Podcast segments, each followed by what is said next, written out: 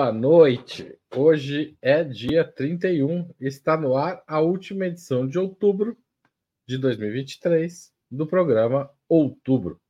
O assunto é a relação dos, dos Estados Unidos com Israel, o que explica a adesão incondicional dos norte-americanos à política de Benjamin Netanyahu para a faixa de Gaza, mesmo com o crescimento diário das mortes do lado palestino porque o país vetou todas as tentativas de uma resolução sobre o conflito no Conselho de Segurança das Organizações das Nações Unidas, mesmo aquelas que tratavam as ações do Hamas como atos de terrorismo e não de resistência, apesar de o grupo palestino não ser considerada, considerado uma organização terrorista pela ONU. Para discutir Estados Unidos, Israel, Palestina, Opera Mundi recebe hoje Hugo Albuquerque, publisher da Jacobin Brasil, editor da Autonomia Literária, mestre em Direito pela PUC de São Paulo, advogado e diretor do Instituto Humanidade, Direitos e Democracia. Ana Prestes, cientista social, mestre e doutor em ciência política pela Universidade Federal de Minas Gerais, analista internacional e estudiosa da história do ingresso da mulher na vida política brasileira. E Rita Coitinho, socióloga e doutora em geografia, autora do livro Entre Duas Américas, Estados Unidos ou América Latina, especialista em estudos da integração latino-americana. Muito obrigado a vocês três novamente e passo a primeira pergunta da noite. O ex-presidente Carlos Menem da Argentina, lá nos anos 80, 90, desculpa, dizia que seu país deveria ter relações canais com os Estados Unidos e chegou a apoiar militarmente a coalizão ocidental na Primeira Guerra do Golfo contra o Iraque de Saddam Hussein. Foi o único país latino-americano a mandar tropas para a guerra, aliás. Agora parece que Joe Biden adotou uma política parecida com a de Israel, uma postura de colaborar absolutamente uma postura de colaboração absolutamente dependente das decisões de Benjamin Netanyahu. O que os Estados Unidos ganham com isso? Começo com a Rita hoje. Oi, Rita. Oi, é, boa noite. Boa noite a todos. Haroldo, Ana, Hugo, o Zé Igor, que fica aqui na, nos bastidores, e a todos que nos assistem.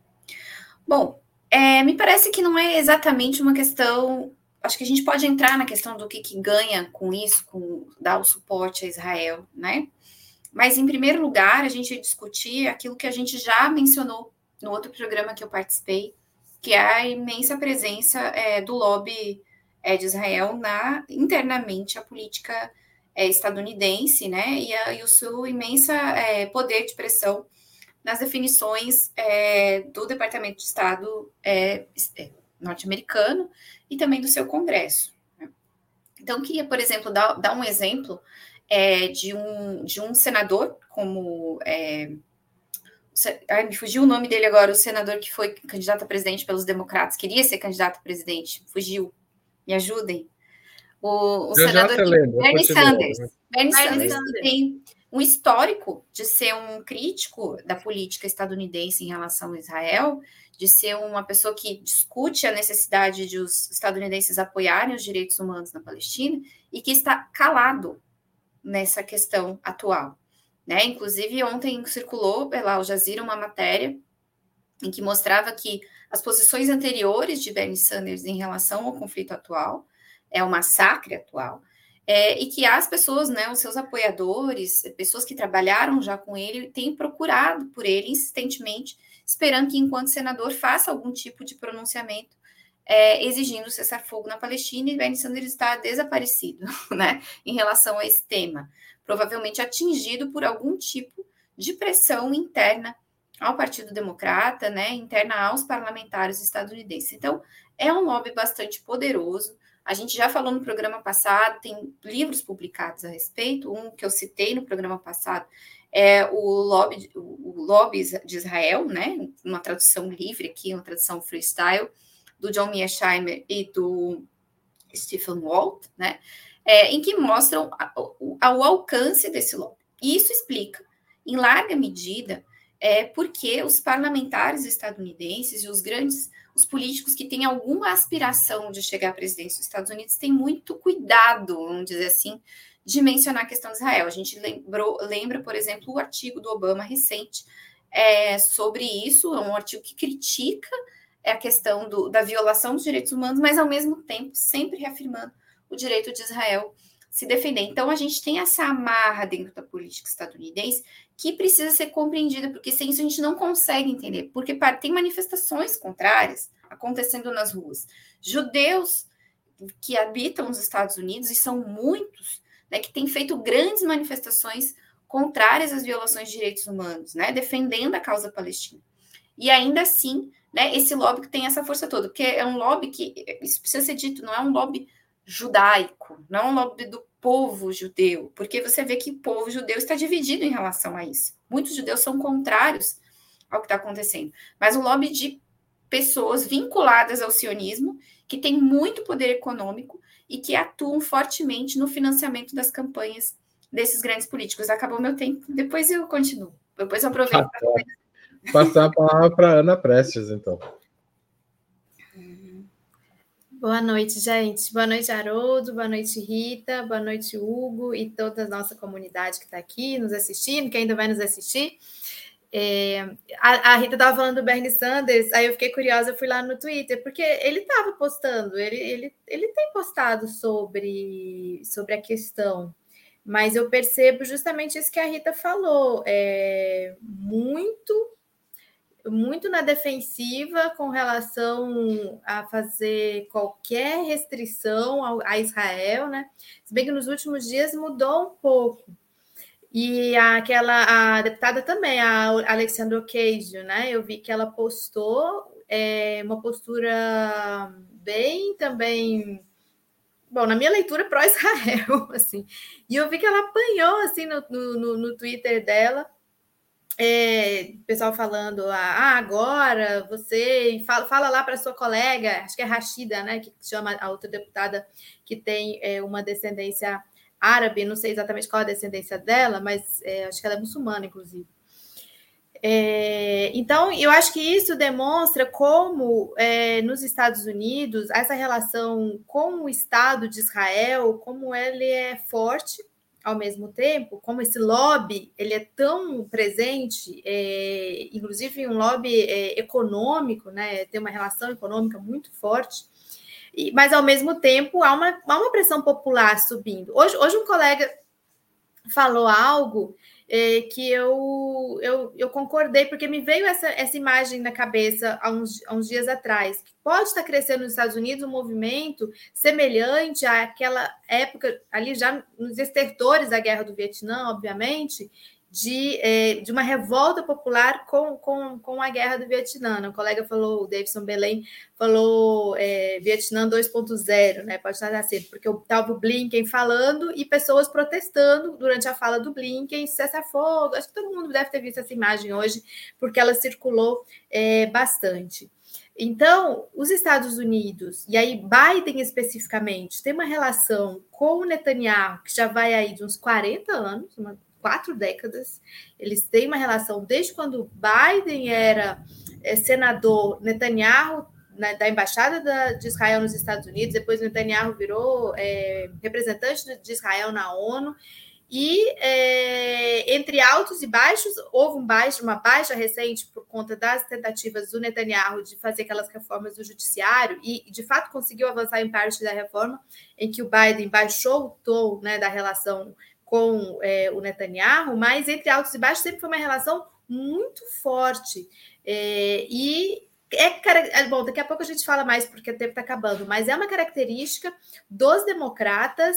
É, pode pegar aí desde o do Clinton, é, passando inclusive é, por Obama, embora Obama tenha feito alguma mediação é, minimamente diferente do, do, do estilo do Biden, mas a, a, esse é o estilo dos democratas de apostar nas guerras, apostar nos conflitos, e a, eles estão apostando numa carta branca total para Israel, custe o que custar. E parece que já está custando, inclusive em termos de popularidade para o Biden. Obrigado, Ana. Hugo Albuquerque.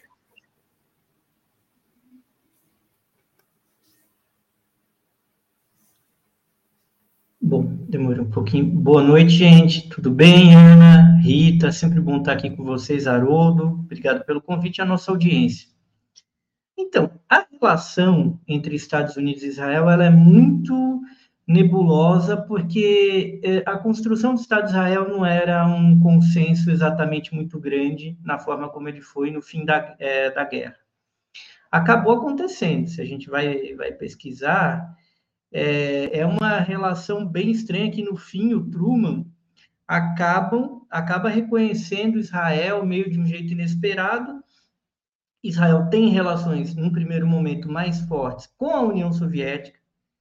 Stalin trabalhou para tanto e acabou tomando uma volta, porque, na verdade, em vez de ter um Estado socialista que, por um acaso, fosse fiel ao interesse do bloco socialista, rapidamente Israel se moveu para o lado americano ocidental. Num primeiro momento, Israel ficava em cima do muro, digamos, se tornou uma espécie de estranho país não alinhado.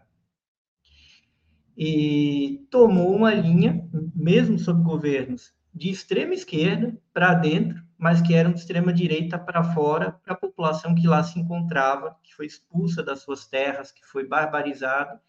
E, ao mesmo tempo, esse governo de esquerda que é a regra em Israel nas suas primeiras décadas, tolerava a existência de forças de extrema direita no parlamento que tinham milícias fascistas, que inclusive foram denunciadas naquela famosa carta de Albert Einstein e Hannah Arendt para o The New York Times, que eram o, os fundadores do Herut, Partido da Liberdade, que mais tarde se tornou o Likud, Partido da Consolidação, que é o partido governante de Israel, e que governou Israel pela maior parte dos últimos 50 anos, tirando breves governos aí de Itzhak Rabin e outros, Itzhak eh, Shamir, eh, quer dizer, Shamir era do Likud, então, tirando Rabin, eh, ele foi uma exceção nas duas vezes que ele passou pelo governo. E tirando breves governos aí de Shimon Peres, talvez, é o Likud o governo, o, o partido governante. E há um lobby muito forte nos Estados Unidos, tanto pela parte, digamos, de uma direita liberal que está ligada com uh, a cúpula do Partido Democrata, com o establishment do Partido Democrata, como a outra parte de uma direita ultraconservadora que está ligada com o Partido Republicano. Lembrando que a comunidade judaica americana é majoritariamente democrata, mais do que republicana. Mas a hegemonia que existe é uma hegemonia de direita liberal. Obrigado. Você encerrou? Só para não te atropelar. Passo então à segunda questão. O Congresso americano está discutindo a aprovação de orçamento de ajuda militar adicional de 105 bilhões para as guerras em andamento, 61 bilhões para a Ucrânia e o restante para Israel. Os cidadãos americanos não vão reclamar de pagar essa conta? Começo pela Ana Prestes. Então, é, tem que separar. Eu acho que tem que separar essas duas contas. Com relação à Ucrânia, sim, e já inclusive existem pesquisas, né? Acho que tem pesquisas que mostram que já é, mais pessoas rejeitam né, o, envio de mais apoio para a Ucrânia é, do que aprovam, né? Agora, com relação a Israel, eu não vi pesquisa, mas eu penso que neste momento, é, se, se, não tem mais apoio, tem uma, tem uma disputa forte aí, porque, como a gente falava aqui na, na primeira questão, existe um, um, apoio muito forte também na sociedade norte-americana com relação ao que representa é, o Estado de Israel. Então, eu fico pensando que é, não, não há tanta resistência ao que a, a, esses, a esses eh, envios de recursos. Mas, ao mesmo tempo, crescem as mobilizações, as manifestações, esse tipo de intervenção que a gente viu hoje quando o Blinken estava eh, falando, esse tipo de, de, de satisfação, é to, todas essas mobilizações que têm acontecido por parte de organizações, inclusive organizações judaicas, eh, como Judeus pela Paz, que fizeram aquele grande ato na central, na principal central é, de, de de Nova York. Então, é, não sei, eu fico, fico um pouco em dúvida. Eu acho que com relação a Israel, não vi nenhuma pesquisa. Eu vi pesquisas de agosto, setembro, eu vi pesquisas com relação ao financiamento, a continuidade do financiamento da, é, da guerra na Ucrânia. Então, acho que é isso. Obrigado, Ana. Só uma correçãozinha. Minha pergunta: é, os 61 bilhões da Ucrânia são 14,3 bilhões para Israel, 2 bilhões para uma guerra no, em Taiwan contra a China. Já estão preparando. Então, é, e tem outros valores embutidos nesses 105 bilhões que eu falei, mas maior parte Ucrânia, segundo lugar, Israel, 14 bilhões. Obrigado, Luiz, por chamar minha atenção. De fato, a pergunta deixou uma, uma brecha para uma interpretação. Hugo. Olha, eu vi umas pesquisas aqui, teve duas últimas. A primeira que saiu e uma segunda, elas não eram muito favoráveis, não, ao envio de armas. Ainda que é, favoráveis a um apoio genérico a Israel, é, elas eram negativas entre eleitores democratas e independentes. E também teve uma pesquisa feita especificamente com jovens, né?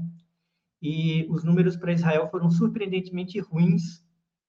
Isso acendeu o, sinal, pelo menos o farol amarelo lá para o Biden, porque é o seguinte: numa eleição como vai ser a próxima, muito disputada, se você desmobiliza o seu próprio eleitorado, você pode sofrer uma derrota.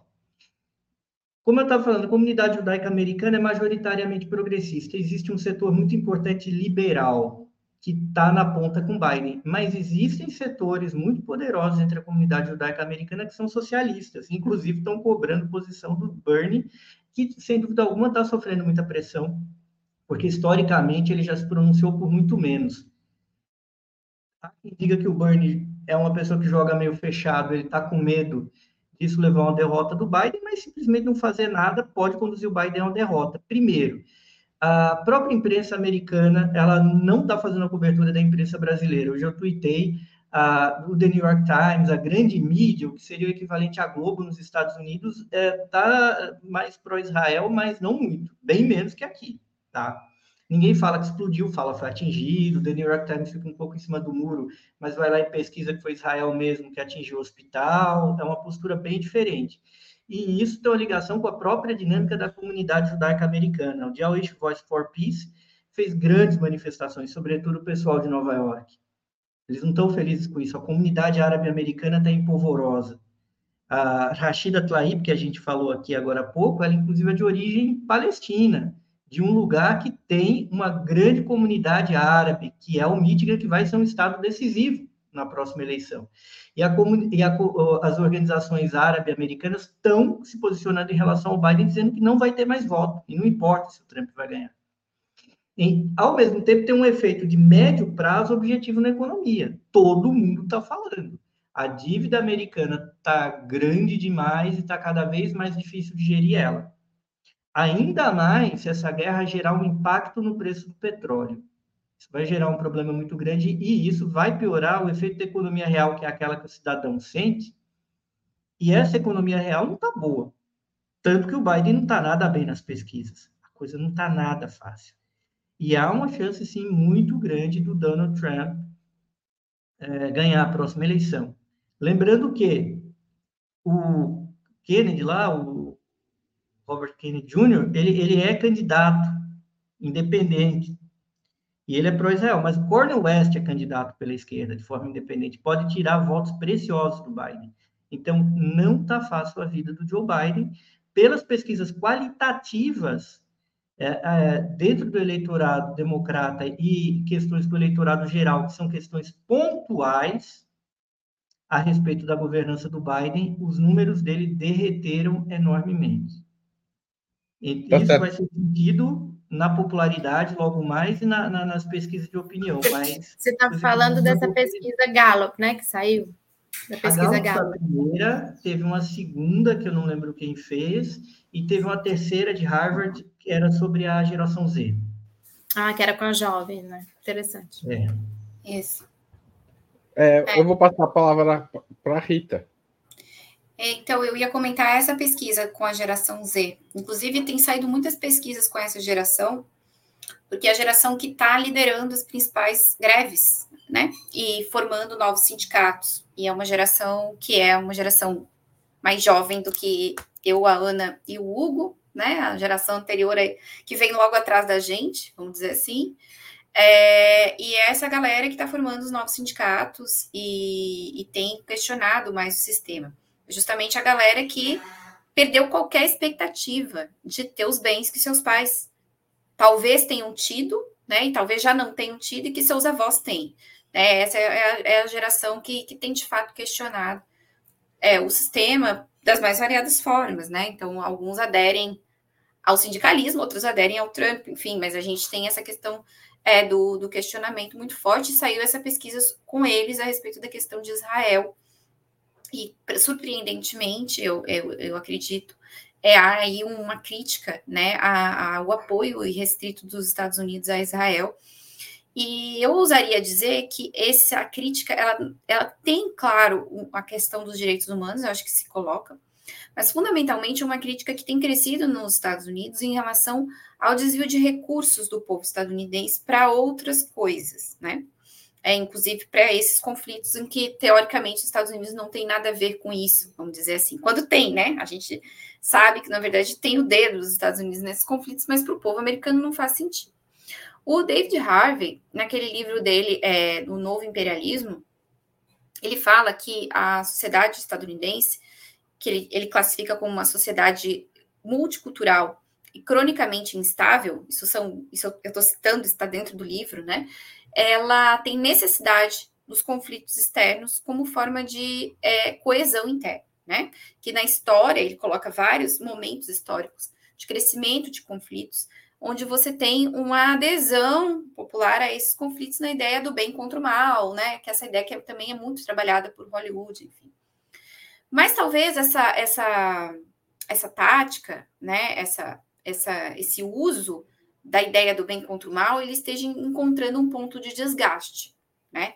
E pode ser que daqui para frente a gente cresça esse questionamento em relação ao uso de recursos é, do povo americano para financiamento é, de conflitos externos. Acho que também não é um processo imediato, é uma coisa que, que pelo que a gente consegue perceber das pesquisas, está mudando de geração para geração, né?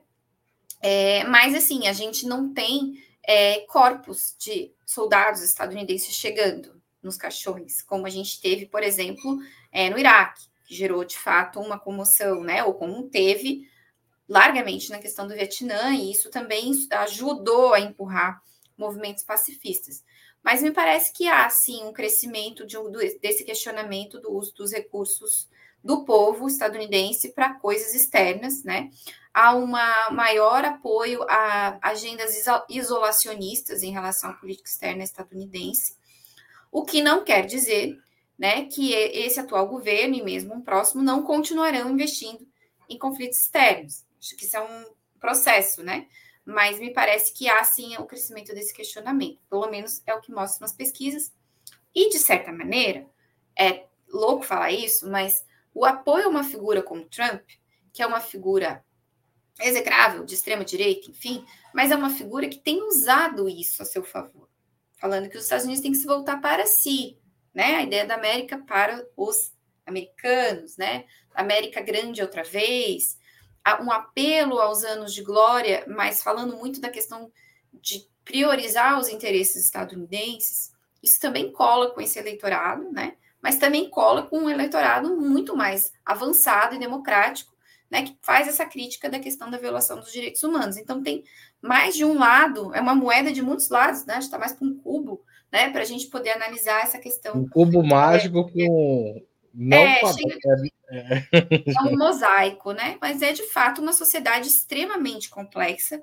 O David Harvey tem razão quando ele fala de uma sociedade multicultural e cronicamente instável. Eu acho que essa é uma boa definição da sociedade estadunidense, né? E não é fácil, portanto, analisar as reações é, do povo estadunidense a cada passo, né? E a cada acontecimento.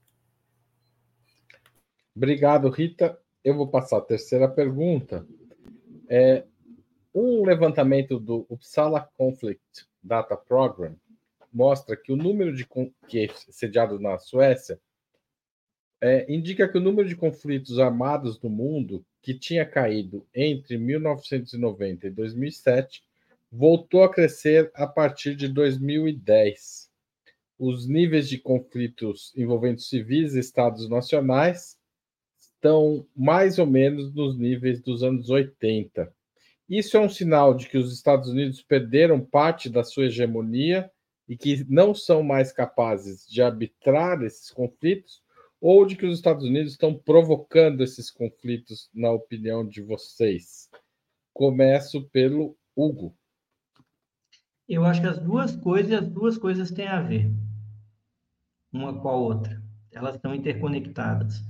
Eu acredito que, bom, uh, como a gente viu, a hegemonia unipolar americana caiu no colo deles. Tem uma leitura que a União Soviética ruiu por fatores internos e erros políticos e decisões políticas internas.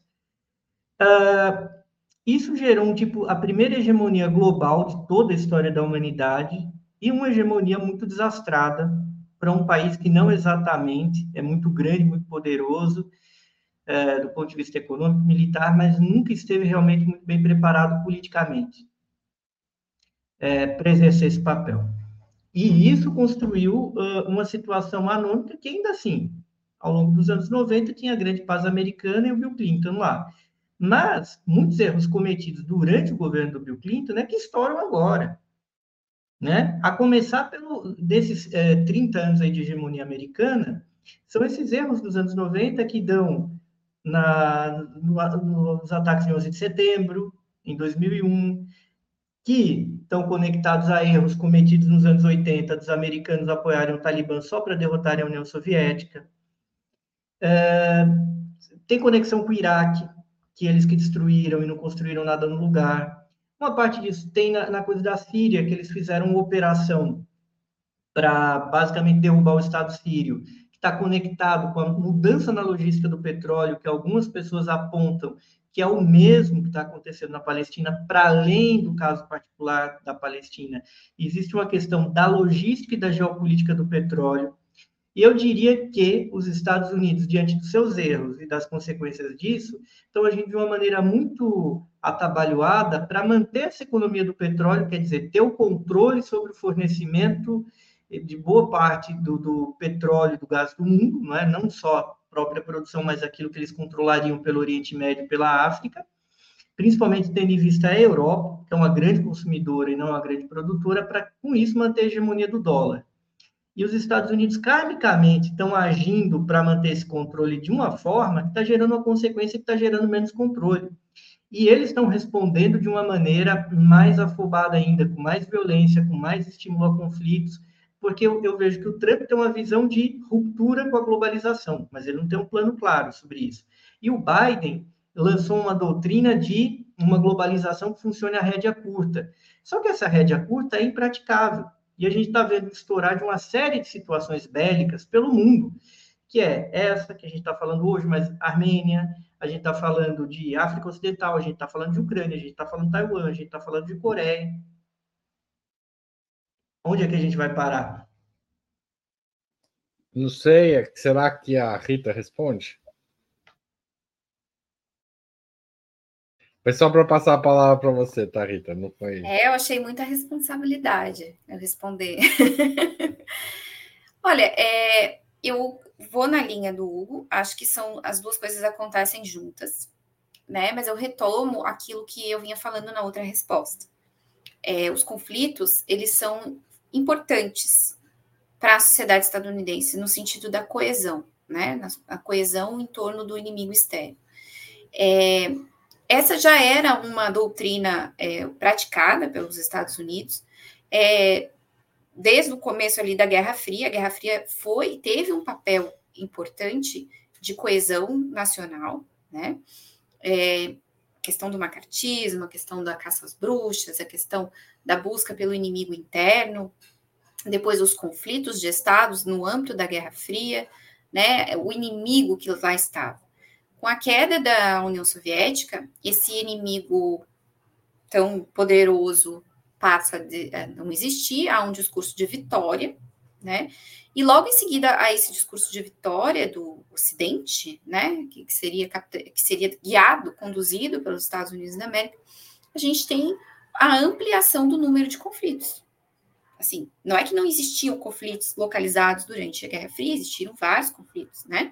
Mas existia essa questão da contenção, existia essa, essa, vamos dizer, esse, esse, essa cerca da qual não posso passar, né? Porque aqui há o risco iminente de uma guerra nuclear, enfim, havia uma divisão de poder, vamos dizer. E nos anos 90, a gente tem uma curva acentuada do número de conflitos onde os Estados Unidos participam de alguma maneira, né? Seja por procuração, seja por operações internacionais, como o Kosovo, por exemplo, seja pela intervenção direta, como aconteceu no Afeganistão, como aconteceu no Iraque, seja pela novamente pela terceirização e financiamento é, de milícias, como aconteceu na Síria, né, com o ISIS, os Estados Unidos demora a, a, a participar abertamente do conflito. Né? Em toda a América Latina, a gente tem uma série de movimentações com participação dos Estados Unidos e elas são importantes, porque mantém essa ideia de que há um inimigo, no caso, mudou o comunismo para o terrorismo, né? A luta ao terror, que é essa coisa fluida que pode ser qualquer pessoa a qualquer momento. É, isso alimenta a indústria bélica, que é importante para a economia estadunidense, os seus e as suas, os seus acordos internacionais, inclusive Israel é um importante fabricante de tecnologia militar, né, que tem tanto capital israelense nos Estados Unidos como a capital estadunidense em Israel, é, em grande parte também europeu, né, é, e a OTAN, né, como a grande máquina, vamos dizer assim, é, de manutenção da Europa né, e seu entorno debaixo da bota dos Estados Unidos. E para que a OTAN seja necessária, para que a OTAN continue absorvendo recursos dos países europeus e dos Estados Unidos, continue sendo necessárias as bases estadunidenses no, continente é, europeu, é preciso que o continente europeu também se sinta permanentemente ameaçado. Então a guerra ela tá, ela é estruturante da sociedade estadunidense é, e é de fato muito difícil que essa característica mude, né? Para aquele isolacionismo que o Trump diz que prega, mas promoveu conflitos também de outras maneiras durante o seu governo, né? Embora, porque esse isolacionismo que ele fala no seu discurso, ele não é possível, me parece, para o tipo de sociedade, o tipo de relação que os Estados Unidos é, desenvolveram com o mundo. Tô passando Obrigado, tempo Rita. hoje, eu tô pouco. Passou, hoje você tá. É. Mas você, vai, você sempre foi muito boa nisso, eu tô fingindo que não tô vendo. Ana Prestes. Hoje eu tô mais econômica, eu acho. eu passo. É, eu queria acrescentar alguns fatores ao que o Hugo já falou e a Rita também.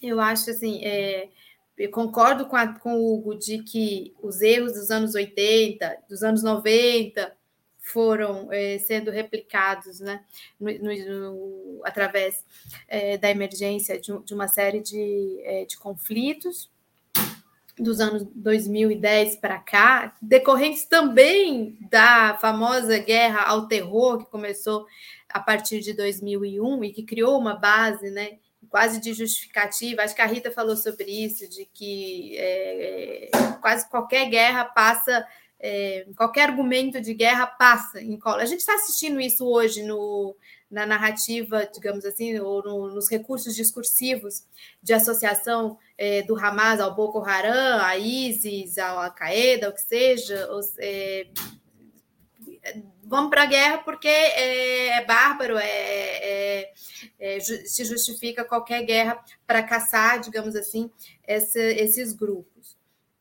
Agora, eu queria acrescentar o elemento do esvaziamento deliberado por parte também dos Estados Unidos dos mecanismos de mediação e do próprio sistema ONU. Isso é uma coisa que o presidente Lula ele fala muito, tem falado muito desde antes, inclusive, de tomar posse nesse seu terceiro mandato, que é da falência desse sistema é, que já não corresponde né, ao contexto do que era o mundo na, depois da Segunda Guerra Mundial que ensejou a sua é, criação, e que é um sistema completamente é, falho, é, ineficaz, incapaz de é, fazer as mediações, as necessárias mediações é, de conflito. Eu acho que a gente teve um exemplo muito clássico disso nos últimos dias, que é uma deliberada ação dos Estados Unidos para esvaziamento dos fóruns da ONU, aqueles dias que se votava a famosa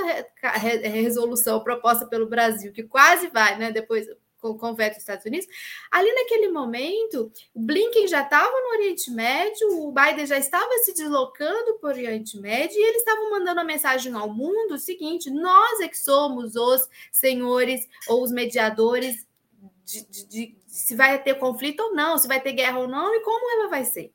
Ali estava mandado uma mensagem muito clara de como é, eles têm agido no, no, último período e que faz parte de um contexto de afobamento, eu concordo com esse termo usado pelo Hugo também, de afobamento e de um certo desespero para quem também se percebe perdendo hegemonia mundial, aí com a seção da China, principalmente.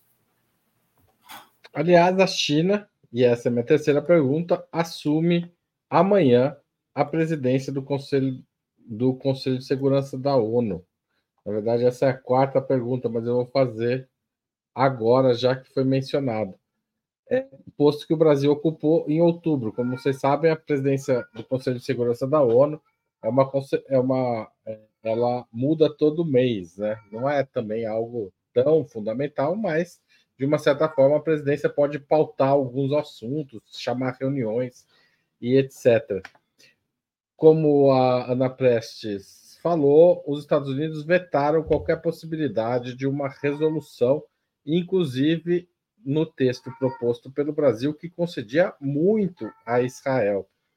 Vocês acham que a presidência da China facilita ou dificulta as negociações em torno da questão Israel-Palestina? E eu acrescento aqui, coloco na tela se alguém quiser comentar, o Orlando Balbino Neto pergunta se a liderança chinesa, de alguma forma, vai derrubar a hegemonia norte-americana, que é, seria moída a guerras e golpes de Estado. Começo com você, Rita. Bom, é, em primeiro lugar, né, respondendo primeiro a tua pergunta, para depois passar para o que o Orlando está falando, é, não acho que mude alguma coisa o fato da China ser a atual, a, a presidente da rodada do Conselho de Segurança, porque, como a Ana bem colocou, é, os Estados Unidos decidiram interditar os mecanismos de negociação multilateral. Isso não é de agora, né? Isso já é antigo, desde o governo Trump, especialmente, quando os Estados Unidos basicamente abandonaram a Organização Mundial do Comércio, não se ouve mais falar rodada Doha, né? Que animava tantos debates sobre o comércio internacional sumiu da agenda né, dos Estados Unidos e, e, e, consequentemente, acabou perdendo espaço no mundo. E já vem, a, a, os Estados Unidos já vem há algum tempo é, interditando os espaços de negociação é, multilateral. A ONU, né, é, fundamentalmente, é a Unesco, né, lembrando que o Trump retirou os Estados Unidos é, da, parou de financiar, né, de enviar é, verbas à Unesco durante a sua gestão, né? É, então, existe já essa, essa, essa animosidade do Departamento de Estado é, americano em relação à ONU, ao sistema ONU como um todo, e agora eles se voltam em relação ao Conselho de Segurança. Lembrando que foi o Conselho de Segurança foi contrário é, à invasão do Iraque, né? Os Estados Unidos invadiram assim mesmo, né?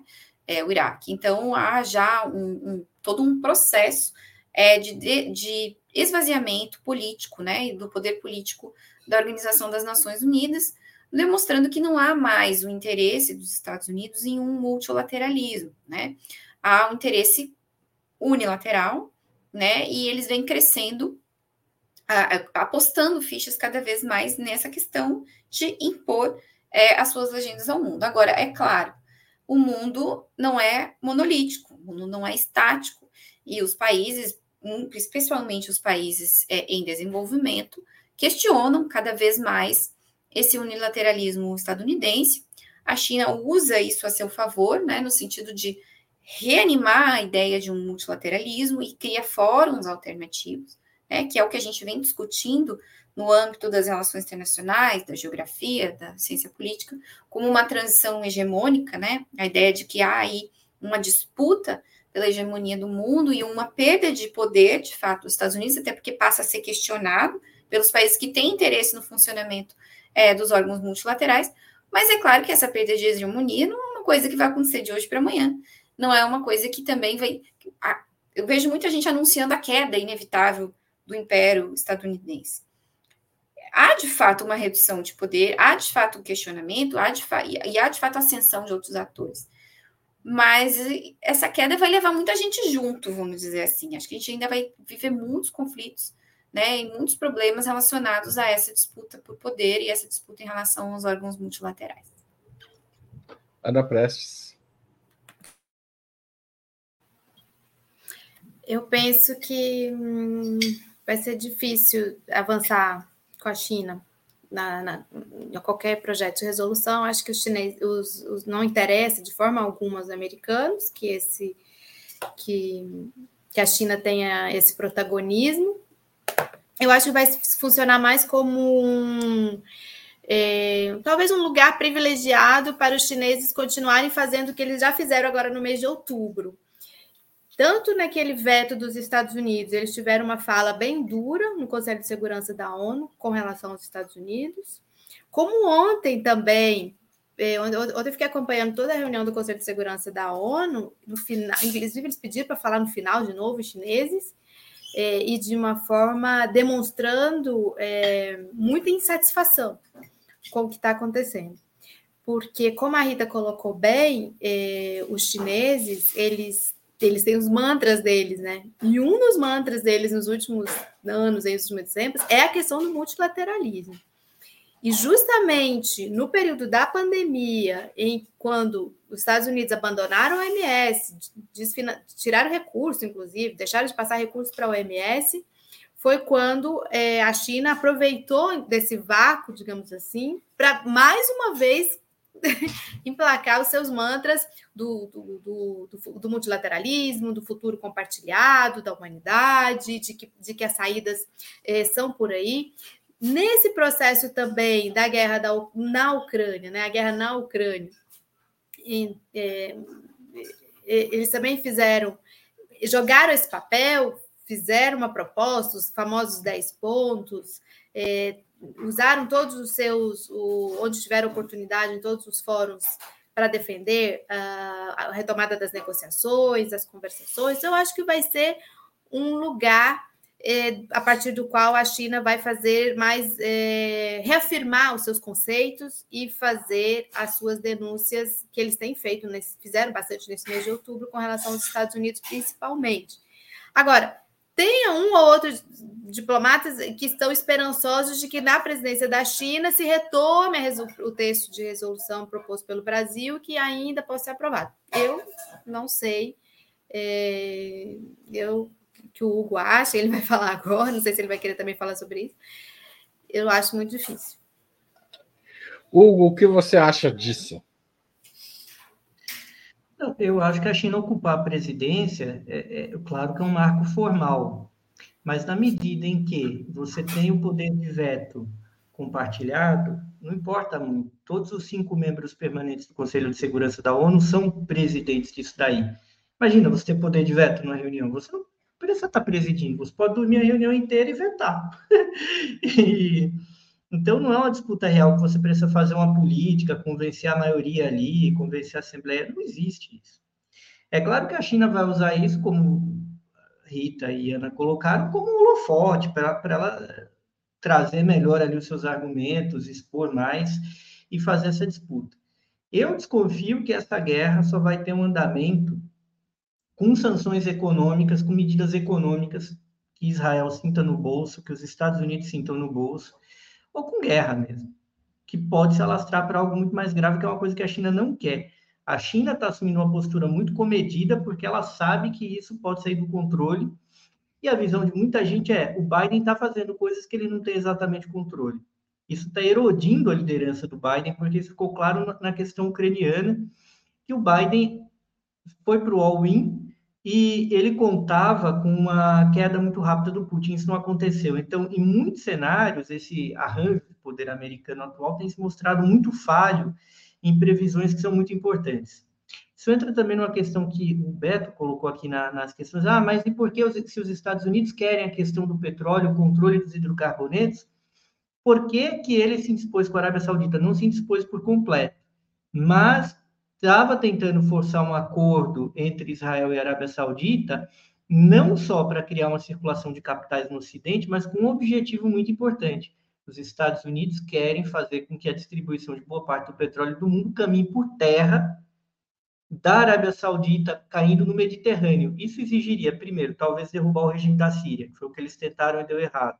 Acabar com o Estado da Síria, talvez, para que esse gasoduto passasse da Arábia Saudita e desembocasse na Síria e numa torneira caísse no Mediterrâneo. Um outro caminho, que é o mais difícil, que é o que o Biden está tentando, é criar uma paz entre Israel e Arábia Saudita, o que enveloparia a Jordânia e obrigaria a construção desse escoamento, que mataria dois pontos nevrálgicos do mundo, dois gargalos nevrálgicos, o Estreito de Hormuz no Golfo Pérsico e o Canal de Suez na saída, na ligação do Mar Vermelho com o Mar Mediterrâneo.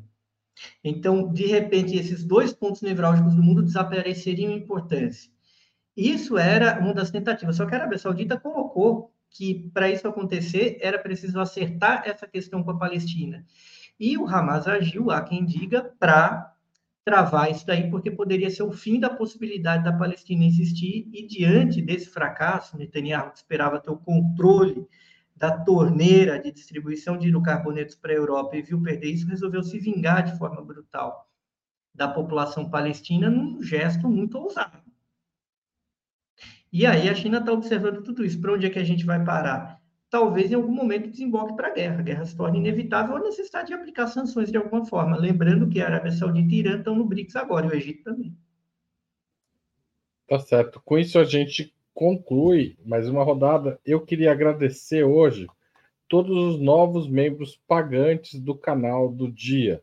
O Pedro Razan, a Nani, o Ricardo Santos Rodrigues, a Beatriz Seilig, a Francisca Souza, o Rodrigo Arruda, a Cecília Acioli e Dulce Onaga. Onaga.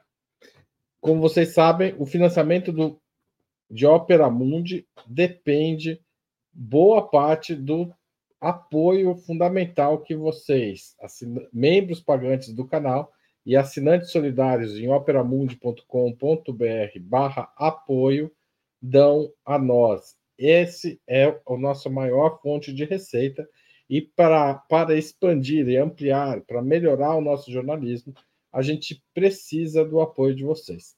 Além dessas formas, pode fazer um super chat ou um super sticker. Hoje ainda ninguém fez. Se alguém fizer, ficaremos felizes. Você pode também mandar um valeu demais se estiver assistindo ao programa gravado ou ainda um pix para apoie@operamundi.com.br. Tá certo, pessoal. Vamos apoiar. A gente, inclusive, perdeu a monetização do programa de hoje, do Breno, é, de anúncio, porque ele falava sobre a história do Hamas. Então, se você. É muito importante para a gente essa ação ativa de vocês participando do financiamento do nosso jornalismo, porque realmente as restrições publicitárias são cada vez maiores a canais como o nosso. Eu vou partir para a última pergunta do dia,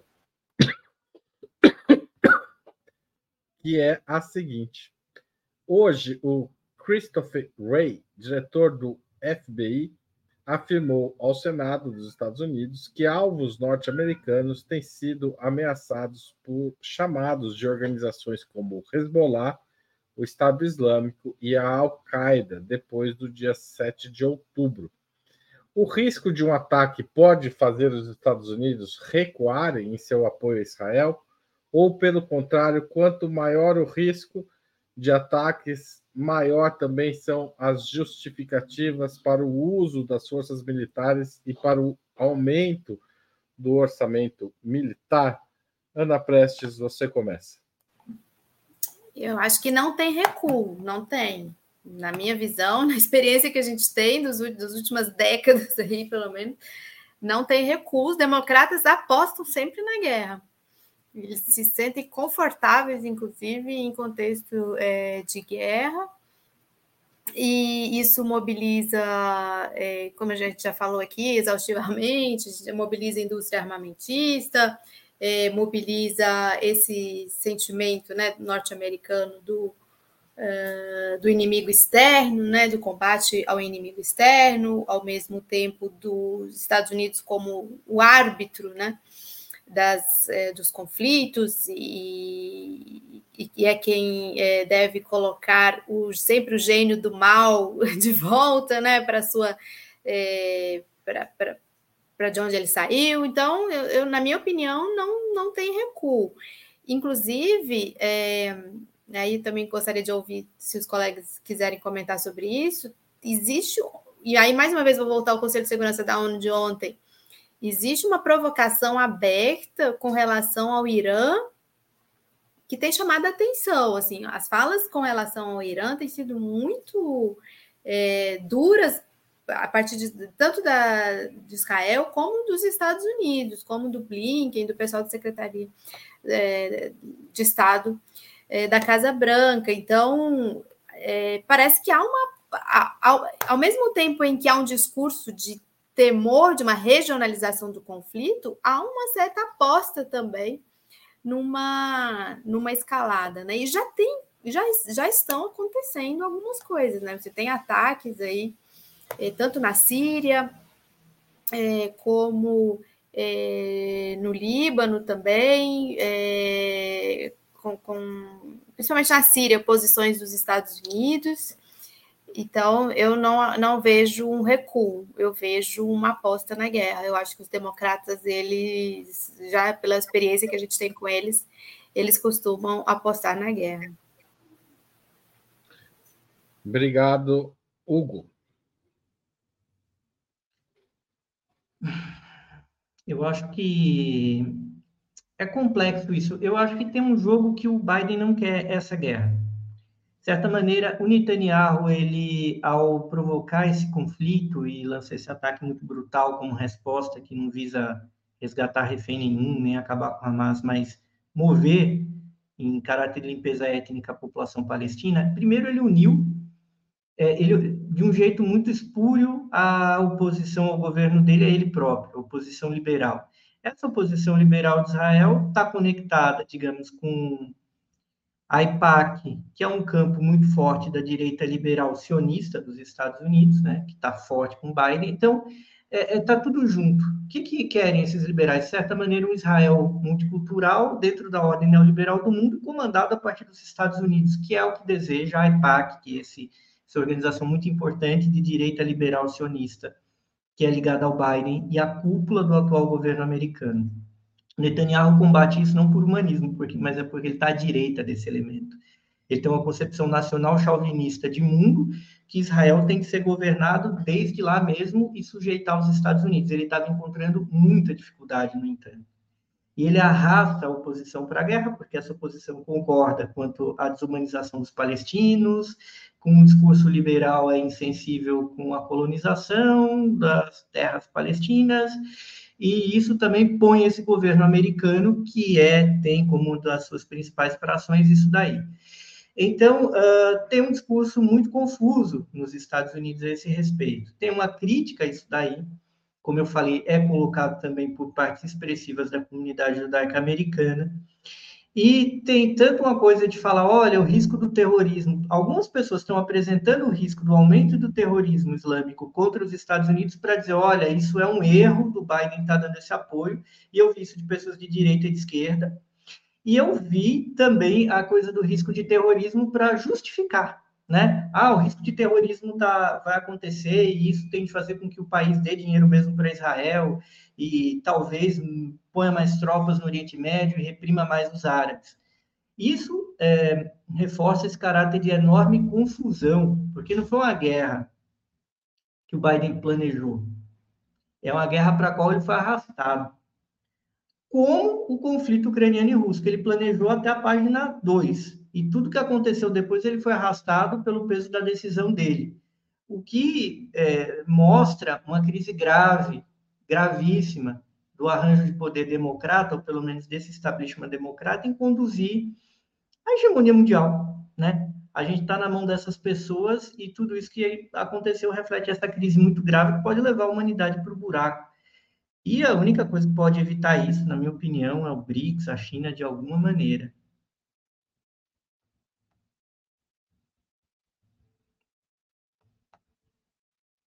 Estou sem som, agora eu esqueci de abrir o meu. Rita. Bom, é, de um lado, eu acredito que o Hugo tem razão quando diz que há essa desconexão, essa falta de planejamento, vamos dizer assim, né? Não teve a reuniãozinha de planejamento estratégico para organizar esse, esse ataque é, carniceiro, né, que Israel está movendo contra o povo palestino. E há evidências, ao mesmo tempo, de que Israel queria esse ataque, né? É, até para poder unir a população em torno do inimigo, aquela coisa né, batida já que a gente conhece.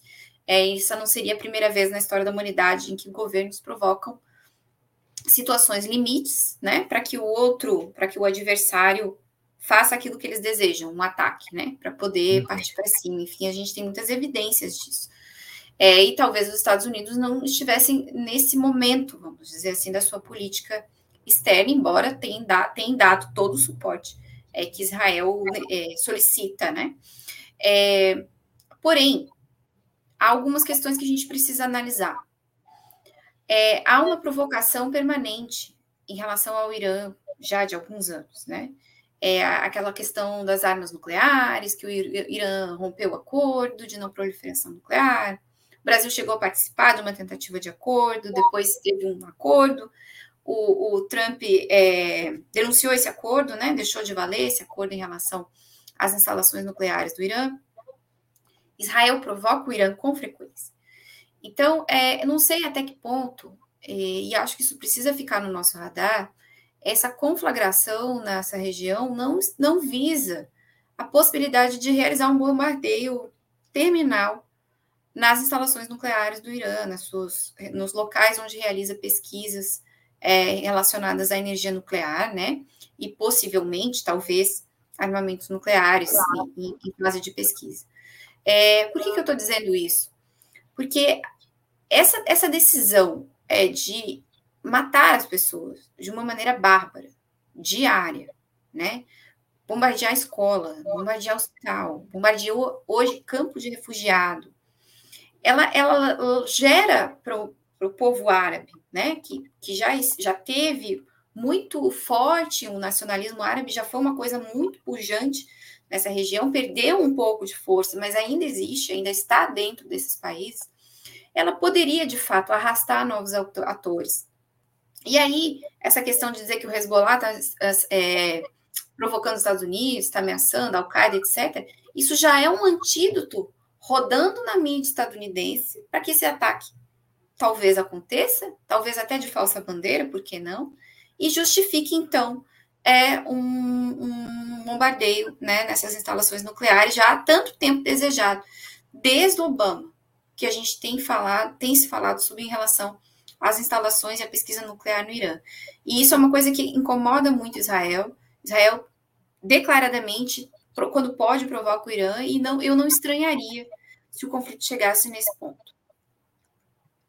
Ou, ou seja, a gente corre um risco de a gente estar tá falando de uma guerra e, na verdade, o plano é outro. Pode ser.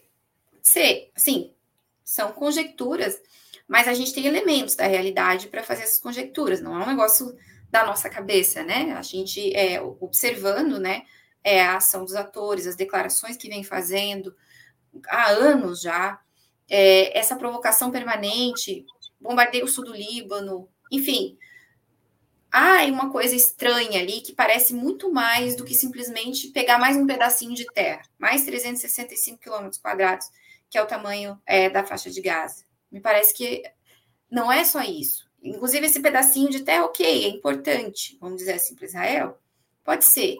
Mas a, a, o custo de assassinar 2 milhões de pessoas é um custo muito alto para ser só isso, me parece, né?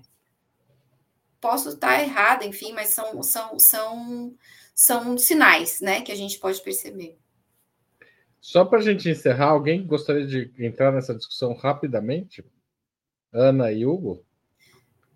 Porque, inclusive, uma, uma membro pagante nosso pagando, a Eliana Santos, vem sempre aqui, pergunta: quem vai apertar primeiro o botão da bomba atômica?